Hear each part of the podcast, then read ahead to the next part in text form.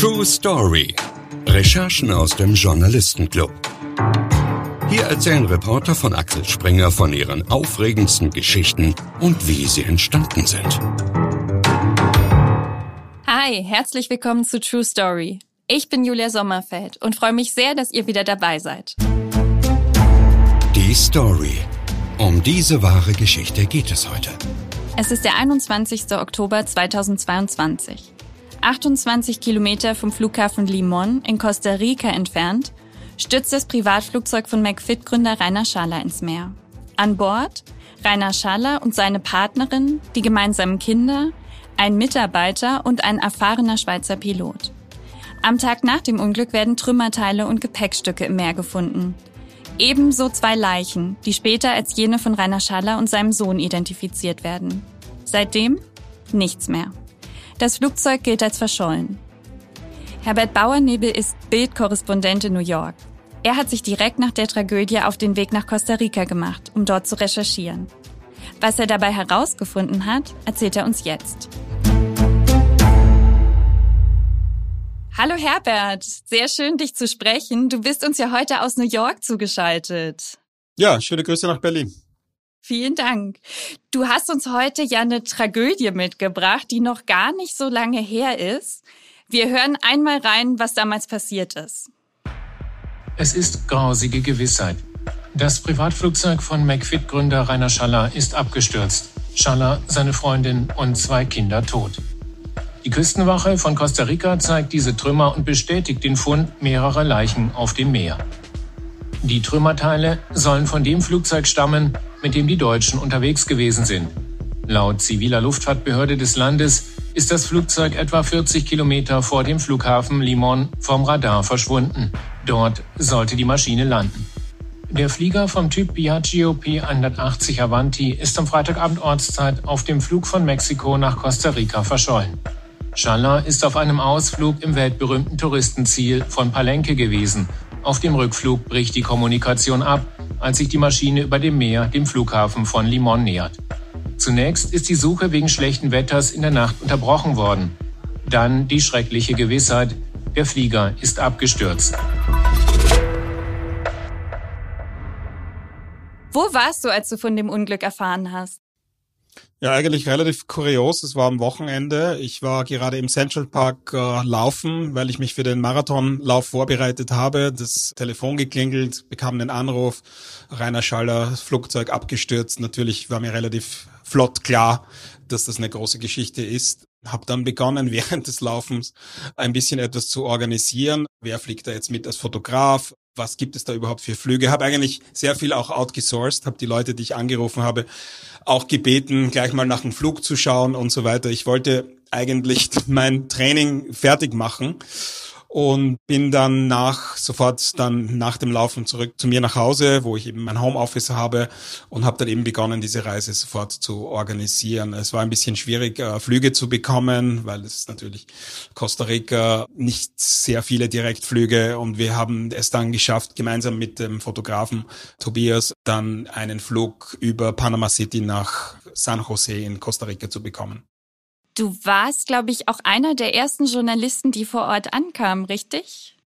Es waren hier natürlich die lokalen, die örtlichen Journalisten sofort vor Ort, äh, keine Frage. Was ausländische Reporter betrifft, war eigentlich wenige Journalisten unterwegs, muss man sagen. Eigentlich nur ein Kollege von RTL, den ich dann später dort getroffen habe und der ist dann erst mit dem Flug einen Tag später gekommen. Es war irgendwie ein Glücksfall, diesen Flug zu bekommen, weil verschiedene dieser Webdienste wie Kayak den nicht angezeigt haben. Man musste dann irgendwie über Hinterwege den finden.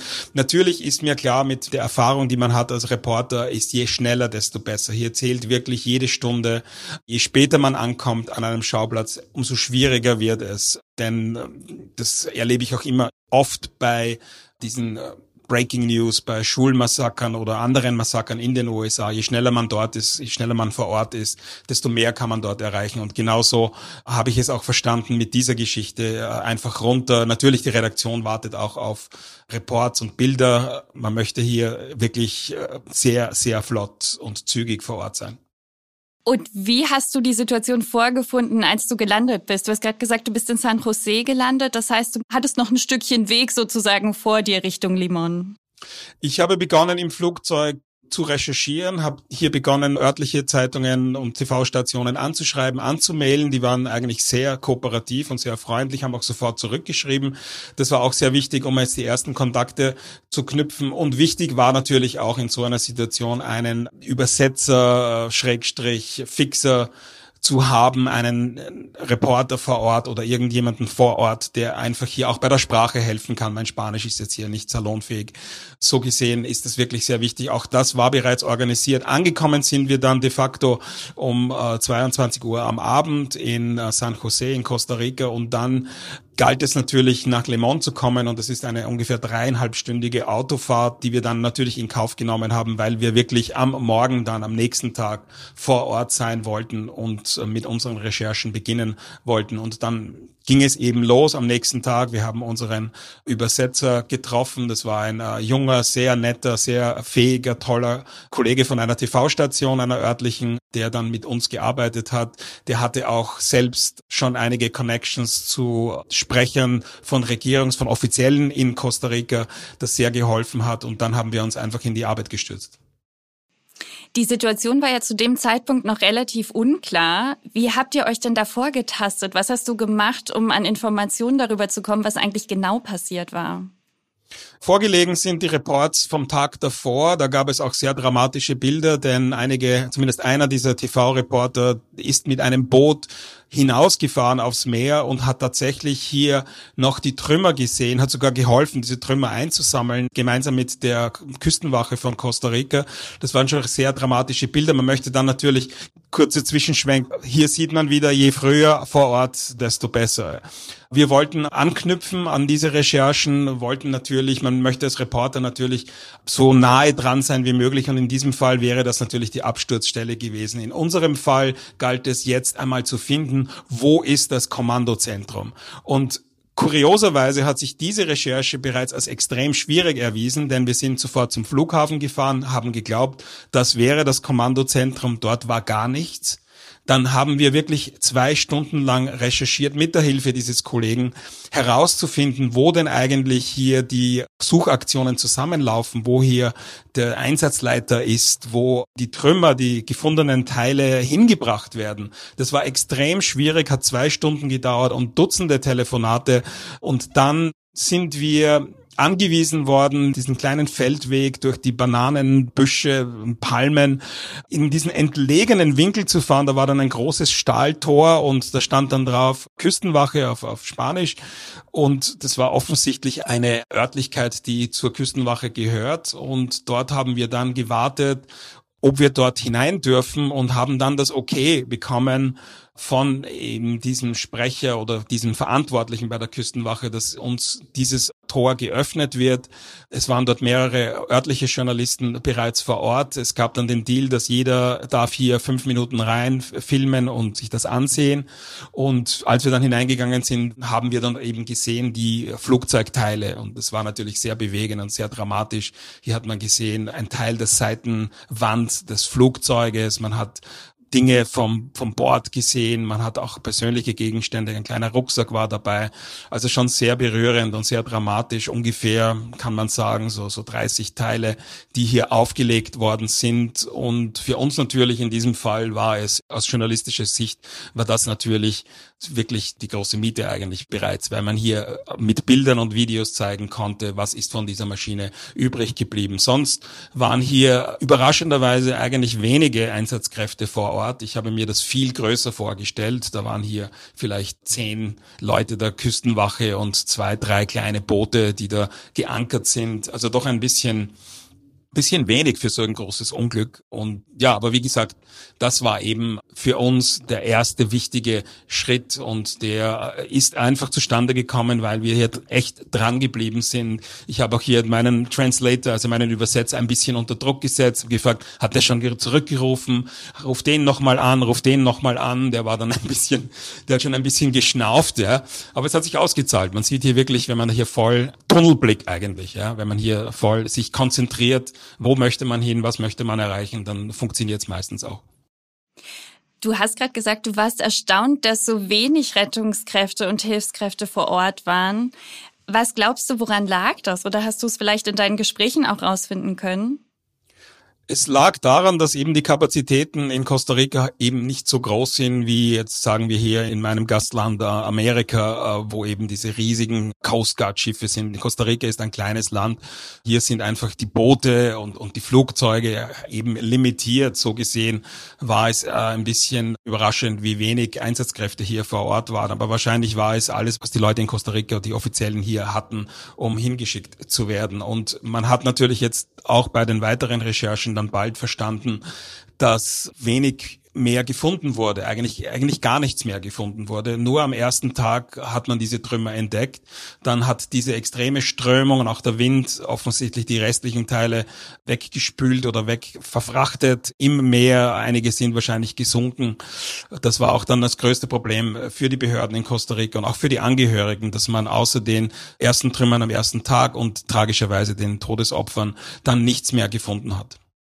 Du bist selber auch mit einem Boot zur Unglücksstelle gefahren, richtig? Wie fühlt sich das an? Du bist ja mitten auf dem Meer. Man sieht ja nichts mehr. Du hast gerade gesagt, die Trümmerteile waren alle schon weg, aber du bist an dieser Stelle und du weißt, hier ist vor kurzem sowas richtig Schlimmes passiert.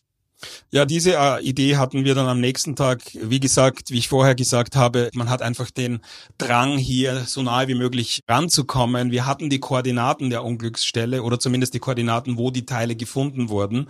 Das waren eben Längengrad und Breitengrad und sind dann mit einem, mit einer Nussschale eigentlich, mit so einem kleinen Fischerboot, sind wir dann rausgefahren. Das waren ungefähr eineinhalb bis zwei Stunden Fahrt und waren dann eben draußen.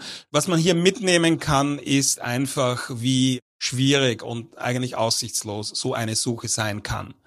Wenn man es aus der Ferne betrachtet, wenn man es im Fernsehen sieht, dann sagt man, okay, das sind jetzt die Einsatzkräfte vor Ort und die werden das finden. Wenn man draußen am Meer ist und einfach diese enorme Weite der See sieht, wird einem klar, wie schwierig eine solche Suche ist. Und das war eigentlich das, was wir mitgenommen haben von, von dieser Reportage. Wie hast du denn die Zuständigen vor Ort erlebt? Ja, sehr, sehr nett, sehr zuvorkommen. Das für mich, äh, für jemanden, der meistens Geschichten macht in den USA, ich genieße das eigentlich, wenn ich in anderen Ländern, besonders in Lateinamerika, Geschichten machen kann, weil die Leute hier viel offener sind und man kann auch hier als Reporter mit Überzeugungskraft und Überzeugungsarbeit mehr erreichen als hier in den USA. Hier in den USA ist alles sehr professionell organisiert, wird alles abgesperrt, da gibt es dann nur Sprecher. Hier in, äh, in Ländern wie Costa Rica kann man schon ein bisschen mehr tun und die Menschen natürlich in Zentralamerika, Lateinamerika sind wirklich extrem freundlich. Es ist wirklich eine, wirklich eine Freude, dort zu sein, auch mit diesen Leuten zu arbeiten. Und hattest du das Gefühl, da lastete irgendwie ein großer Druck auf den? Du hast schon gesagt, für die Angehörigen war es ja auch relativ schwer, dass so wenig gefunden wurde. Und es war ja auch klar, glaube ich, mit jeder Stunde, die vergeht, werden die Teile weiter abgetrieben. Hat man das den Leuten angemerkt?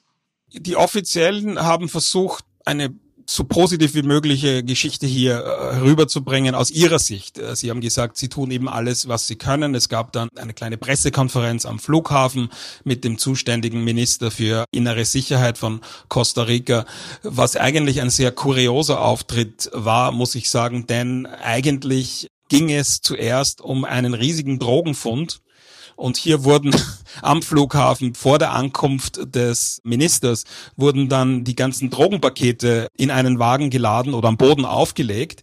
Dann gab es Fotos mit den Spezialeinheiten, alle vermummt, also so wie in Mafia-Filmen die Spezialeinheiten der Polizei, die hier sich fotografieren haben lassen mit dem Minister. Das war eine Geschichte, die, die natürlich nichts mit dem Flugzeugabsturz zu tun hatte und Zuerst hat der Minister dann eben über diesen Drogenfund geredet und dann hat er Fragen beantwortet bezüglich des Absturzes. Und hier hat man natürlich schon gemerkt, dass dieser Minister, dieser Offizielle gerne mehr verkünden wollte bezüglich weiterer gefundener Teile. Man hat hier schon ein bisschen eine Frustration angemerkt. Es war ein bisschen schwierig hier kritischere Fragen zu stellen, weil natürlich hier ein Translator dazwischen ist, äh, ist ein bisschen mühsam. Ich selbst wollte wissen, was denn genau wirklich getan wird, denn es sah doch so aus, dass hier wirklich diese Sucharbeiten sehr begrenzt waren. Eigentlich wenn man es genau sieht, vielleicht ein, zwei Boote und ein einziges Suchflugzeug, was dort unterwegs war. Der Minister hat dann gesagt oder bekannt gegeben, dass das Suchgebiet ausgedehnt wurde bis hinunter in die Gewässer von Panama. Das Ganze hörte sich natürlich schon nach Aussichtslosigkeit an. Und klar, es ist Fakt, dass einfach dann nichts mehr gefunden wurde und es wird auch wahrscheinlich so sein, dass man äh, dieses Wrack wahrscheinlich niemals finden wird und auch niemals herausfinden wird, wie es zu diesem äh, wirklich tragischen Flugzeugabsturz gekommen ist. Warum war Rainer Schaller denn eigentlich überhaupt in der Region unterwegs? Ja, er war offensichtlich unterwegs auf einer Weltreise mit seiner Familie, ist gekommen aus Mexiko, eben dann dort gelandet. Wir hatten dann auch noch in Erfahrung bringen können, in welches Ressort er wollte. Das war weiter ungefähr eine, eine Autostunde weiter südlich an diesem sehr bekannten Karibikstrand, also auf der Atlantikseite von Costa Rica. Dort ist er in so einem Öko-Ressort, wollte er wohnen. Wir haben sogar dann auch mit dem Besitzer gesprochen, einem Holländer, der eben dieses Ressort betreibt waren dann dort sehr idyllisch, so wie, wie ein riesiger Tropenwald und hier gibt es dann solche Cabanas, Privathütten, wo dann eben die Urlauber wohnen und genau dort wollte eben Rainer Schaller mit seiner Familie hin und wirklich furchtbar und tragisch. Man muss ja auch bedenken, dass der Pilot ein, ein sehr erfahrener Pilot ist, dass es keinen wirklichen Notruf gegeben hat. Der ganze Flugzeugabsturz ist ein Rätsel und bleibt ein Rätsel. Genau, du hast schon gesagt, man wird wahrscheinlich nie herausfinden, woran es lag, was auch daran liegt, dass es ja keine Blackbox im Flugzeug gab, richtig? Weil es so ein kleines Flugzeug war. Das ist korrekt. Natürlich bei jedem Flugzeugabsturz sucht man zuerst nach dem Voice Recorder und der Black Box, um eben herauszufinden, was passiert ist. Bei kleineren Privatmaschinen ist es bis zu einer gewissen Größe einfach nicht vorgeschrieben. Natürlich auch selbst wenn es eine Black Box gegeben hätte, wenn man nicht weiß, wo das Wrack liegt genau und es nicht findet, ja, dann ist es auch irrelevant äh, eigentlich. Man müsste das Wrack finden. Äh, wie das gemacht werden könnte, ist, ist eine gute Frage. Das müsste eine private Suchaktion sein mit einem Spezial, äh, vielleicht mit einer Unterwassersonde, ähnlich wie man es versucht hat beim verschwundenen Malaysian Airlines Flug im südlichen Indischen Ozean, wo man eben mit Sonargeräten versucht, den, den Boden des Meeres abzutasten, um hier eben dieses Wrack zu finden.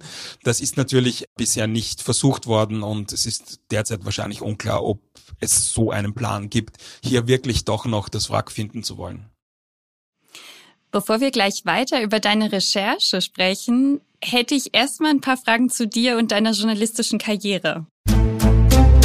Reporterleben. Ab ins Rampenlicht. Wann und warum hast du beschlossen, Journalist zu werden?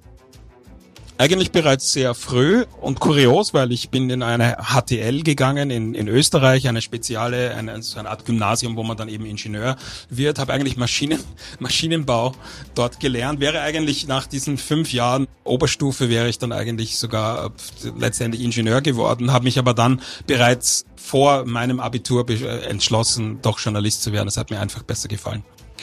Und welche Recherche ist dir am meisten in Erinnerung geblieben? Ja, das ist Recherchen und Erlebnisse natürlich. Ich war bei sehr vielen Großereignissen. Klar, 11. September 2001, wo ich sehr knapp dran war am Ground Zero, den ersten Flugzeugcrash auch gesehen habe von meiner Wohnung. Ich war ungefähr fünf Blöcke weit entfernt vom World Trade Center und das Ganze wurde dann natürlich ein sehr, sehr dramatischer Tag. Gott sei Dank glücklich ausgegangen für mich. Ich wurde dann eigentlich nur eingestaubt und blieb unverletzt. Aber natürlich, das war wirklich die größte Recherche. Es gab andere wie das Erdbeben in Haiti oder die Katastrophe in Fukushima. Auch das war sehr, sehr bewegend natürlich. Und das sind schon tragische Highlights, die man einfach nicht vergisst. Du hast ja über deine Erlebnisse beim 11. September auch ein Buch geschrieben, richtig? Das kann man an der Stelle ja auch nochmal sagen. So ist es. Die, und die Luft war voller Asche. Das war mein Erlebnisbericht einfach von diesem Tag. War natürlich auch sehr persönlich, denn meine Frau war, war schwanger zur, zur Zeit mit unserem ersten Kind. Es war für mich auch schwierig, sie jetzt in der Wohnung zu verlassen, nachdem ins zwei Flugzeuge ins World Trade Center gerast sind. Das ist natürlich für einen Reporter schon manchmal schwer, das Private vom Beruflichen nicht trennen zu können, denn als Korrespondent in New York konnte ich nicht sagen, ich gehe jetzt da nicht runter auf die Straße und berichte nicht über diese Geschichte, weil ich Rücksicht nehme auf, auf meine, meine Frau und meine Familie. Das war natürlich sehr schwierig und es ist Gott sei Dank gut ausgegangen für uns, aber ein dramatisches er Erlebnis natürlich das Ganze. Du lebst und arbeitest ja schon sehr, sehr lange in New York. Was magst du an der Stadt am meisten? Was ich am meisten mag in New York, äh, obwohl es eine Stadt ist, die sehr teuer ist, sagen wir mal so, das Preis-Leistungs-Verhältnis ist in New York nicht besonders gut. Alles ist sehr teuer und viele Dinge wie Wohnungen und die Infrastruktur sind jetzt nicht besonders Weltklasse, muss man mal sagen. Aber natürlich, New York ist für mich die wichtigste Stadt der Welt oder die Hauptstadt des Planeten Erde weil hier einfach die äh, von allen Ländern dieser Welt Menschen hier leben, hierher ziehen. Es gibt keine Stadt, die so multikulturell ist wie New York. Und ich rede hier jetzt nicht von einem Melting Pot, ja, das ist ein Unsinn. Es ist ein Mosaik aus Menschen von allen Ländern dieser Erde, die einfach aufgrund der Dichte gelernt haben, miteinander auszukommen. Und das fasziniert mich am meisten an New York. Natürlich der Rest, der spektakuläre Skyline, die, Restaurants, äh, Nightlife, äh, all das ist, all das ist toll, aber es ist einfach so diese, diese Wichtigkeit. Und dazu gehört auch ein bisschen eine Art Chaos. Und das muss man sich als Europäer schon gewöhnen an relativ hohe Gewalt teilweise, besonders in den letzten Jahren, wo man sich dann informieren muss, wo, wo geht man wann hin und so weiter. Das ist ein bisschen ungewöhnt für jemand, der in Europa aufgewachsen ist, aber das gehört natürlich dazu. Es ist eine ein bisschen Chaos gehört zu einer riesigen Weltstadt wie New York natürlich dazu. Und was sind so die Themen, die dich im Alltag als Journalist am meisten beschäftigen? Jetzt mal abseits so von den großen Katastrophen, ne, die du schon erwähnt hast. Ich bin politisch sehr interessiert, das heißt, ich mache sehr gerne Politikgeschichten, habe hier natürlich sehr viele große Stories gecovert. Unvergessen bleibt natürlich der Moment, als Barack Obama zum ersten afroamerikanischen Präsidenten der USA gewählt wurde. Da stand ich im Grand Park in Chicago und eine Million Menschen da und in dem Moment, wo Barack Obama gewonnen hat, wirklich fast alle zu Boden gegangen und haben geheult, inklusive der, der Journalisten. Es war ein derartig bewegender Moment, natürlich für Afroamerikaner in diesem Land, aber auch für die Welt.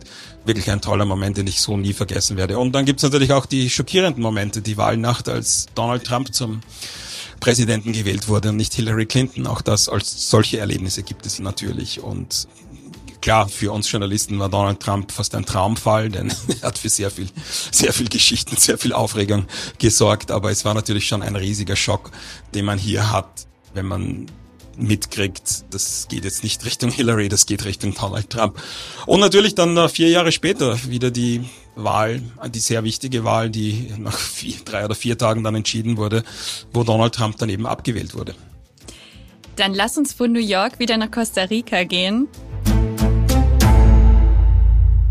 Am 1. November haben die Behörden bekannt gegeben, dass die Suche nach dem Wrack des Flugzeugs eingestellt wird.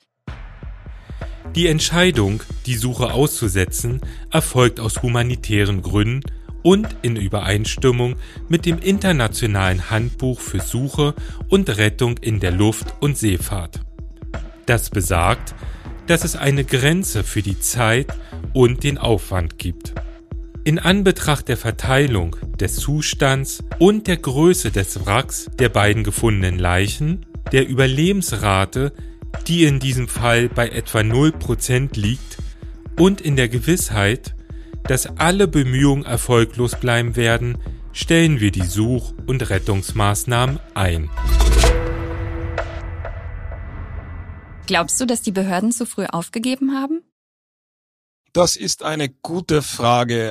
Wie gesagt, die Kapazitäten, die eingesetzt wurden, aufgrund der Tatsache, dass Costa Rica hier wahrscheinlich nicht mehr hatte, waren nicht sehr äh, überwältigend. Es war nicht sehr, sehr viel, was hier eingesetzt wurde als Material. So gesehen ist es nicht verwunderlich, dass die Suche dann erfolglos verlaufen ist. Ich möchte den Behörden in Costa Rica hier keinen Vorwurf machen. Sie haben wahrscheinlich alles getan, was sie konnten und die Umstände waren schwierig, denn wie gesagt, es herrscht genau in dieser Absturzstelle eine extreme Strömung, Meeresströmung, die Teile relativ rasch verfrachtet. Das Meer ist jetzt nicht extrem tief, aber doch mehr als 100 Meter tief.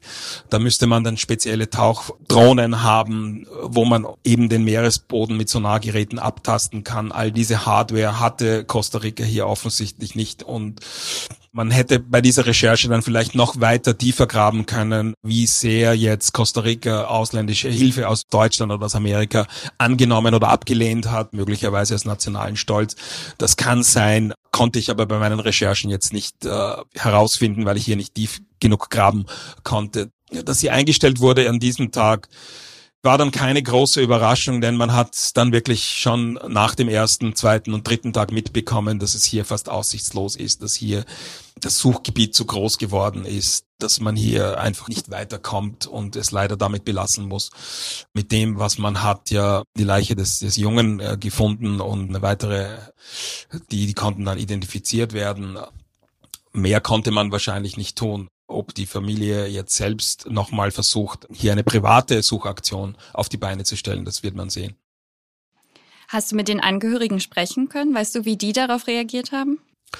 Wir konnten nur sehen, wie eine Mitarbeiterin seiner Firma meiner Meinung nach mit den örtlichen Behörden dort gesprochen hat. Die wurde offensichtlich aufgeklärt und hat dann auch Kontakt gehalten, wahrscheinlich mit der Familie ich habe die Frau dann angesprochen beim Rauskommen und sie wollte dann eigentlich, sie wollte dann eigentlich nicht viel sagen oder eigentlich gar nichts, keine Stellungnahme abgeben und die wurden dann über die Hintertüre, wurden die dann weggebracht und haben dann eben sich zeigen lassen von den Behörden in, in Costa Rica, wie die Suchaktion läuft. Offensichtlich, das haben wir aufgrund von Recherchen herausgefunden. So gesehen war das mein einziger Kontakt mit jemandem aus dem Umfeld von, von Rainer Schaller. Rainer Schaller ist ja in Deutschland vor allem als Gründer von McFit bekannt. Vielen ist er auch noch im Zusammenhang mit der Love Parade Katastrophe in Erinnerung. Damals war er ja Geschäftsführer der Firma Lopervent. Was verbindest du denn mit Rainer Schaller? Ja, ich habe beide Geschichten. Für mich natürlich war er nicht eine so bekannte Figur, weil ich eben in, in hier in Amerika lebe. Mir war aber auch klar dann sofort beim ersten Einlesen, dass auch hier in Amerika er natürlich eine, eine wichtige Figur geworden ist aufgrund des Eigentümers des Gold Gym in Venice Beach, wo eben Arnold Schwarzenegger berühmt geworden ist. Also er war auch hier ein bekannter Geschäftsmann. Der andere Aspekt mit der Love Parade ist in Medienberichten ab und wann vorgekommen es schien so, aufgrund des Einlesens und der Recherche, dass er hier keine tragende Rolle gespielt hat.